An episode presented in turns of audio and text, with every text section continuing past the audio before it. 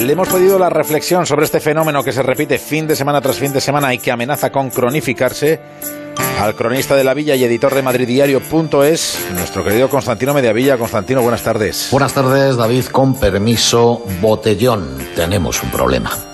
El botellón está prohibido por las ordenanzas municipales. Beber en la calle está penado desde hace muchos años, los mismos que se lleva bebiendo igualmente. Sin embargo, la pospandemia ha agravado este fenómeno, juvenil principalmente, que ha convertido el efecto de compartir alcohol en una moda no pasajera. A la consabida suciedad, ruidos y transgresiones de la norma escrita se añade ahora la violencia por la violencia en forma de revueltas que acaban con escaparates, cubos de basura, señales de tráfico o cuantos objetos se antoje derribar, cruzar en la vía pública o quemar.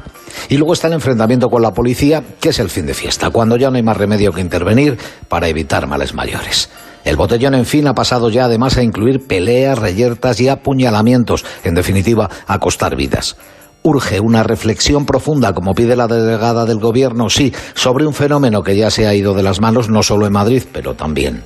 Las multas no frenan esta explosión irracional de muchos bebedores festivos y muy pocos agitadores, es verdad, de bandas profesionales. Infiltrar policías de paisano en los botellones ya se hace desde hace tiempo. En algunos municipios madrileños como Boadilla desde hace poco. Ahora, dicen, se va a hacer en Madrid capital. Pero no será suficiente con identificar a los agresores si además no hay castigo de trabajo social al menos para todos los implicados. Las multas las pagan los padres o nadie.